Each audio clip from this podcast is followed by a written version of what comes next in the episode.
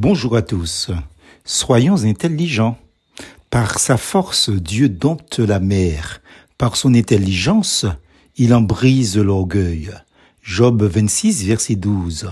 D'après ce verset à l'entête, Dieu dompte la mer et brise l'orgueil de ses flots par son intelligence. C'est vrai qu'être intelligent, c'est quelque chose dont tout le monde veut pouvoir se réclamer. Mais le problème est que l'intelligence est une notion bien vaste et plurielle. On peut être intelligent ou doué dans un domaine ou une matière et être dénué de talent et de logique dans d'autres. En ce qui me concerne, j'aime bricoler et tout ce qui est de la maniabilité du bois, de la maçonnerie, de la plomberie. Les vrais professionnels de notre assemblée sont surpris de mes réalisations. En revanche, ne me demandez pas de vous réparer votre véhicule si vous tenez à la vie ici-bas.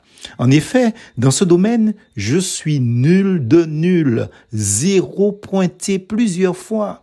On définit aussi l'intelligence comme étant un potentiel avec des capacités mentales et cognitives qu'un individu a et qui lui permet de résoudre un ou des problèmes, mais aussi de s'adapter à son environnement. C'est comme un don, quoi. Cette notion-là se résume souvent au cerveau, dit-on. D'après le père de la théorie des intelligences multiples, le psychologue Howard Gardner, il existerait justement non pas un type d'intelligence, mais bien neuf. Et oui, l'intelligence verbo-linguistique, l'intelligence logico-mathématique, l'intelligence corporelle kinesthétique, l'intelligence spatiale, l'intelligence interpersonnelle, l'intelligence musicale, rythmique, l'intelligence intrapersonnelle, l'intelligence naturaliste et l'intelligence existentielle. Neuf. Je ne veux pas m'attarder sur toutes ces notions d'intelligence, mais prenons la sixième notion, l'intelligence musicale rythmique. Comme vous l'aurez imaginé, ce type d'intelligence est caractérisé par la capacité que quelqu'un a d'apprendre le langage musical, de penser en rythme et en mélodie. Elle permet aussi de distinguer et d'apprécier les subtilités de la musique et de chanter les mélodies.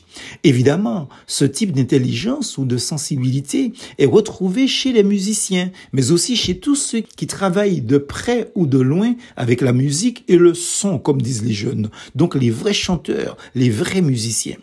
Je peux aimer le son, la musique, aimer le chant, mais cela ne signifie pas non plus que je sais jouer d'un instrument, ni que je sais chanter.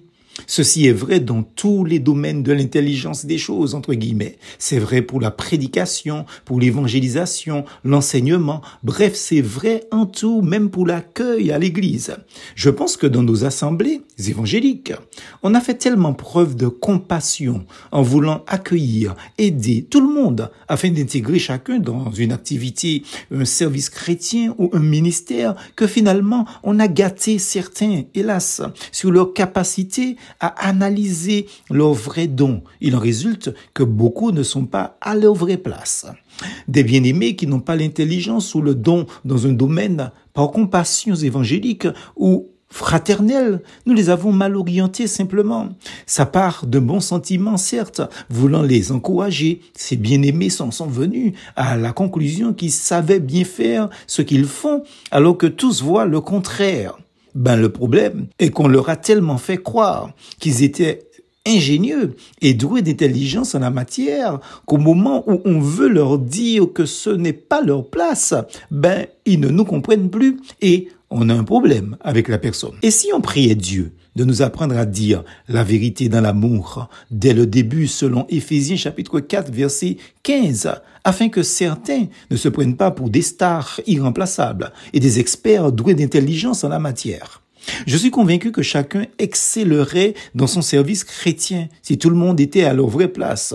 Le peuple de Dieu serait édifié, les leaders des différents groupes seraient soulagés puisqu'ils auraient moins de pression. L'Église était en paix, nous dit Luc, dans toute la Judée, la Galilée et la Samarie au temps des apôtres. Elle s'édifiait, marchait dans la crainte du Seigneur et grandissait grâce à l'aide du Saint-Esprit. Acte chapitre 9, verset 31.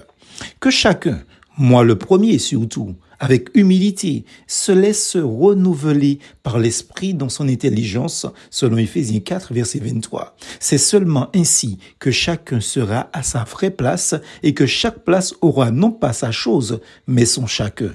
Plus force en Jésus.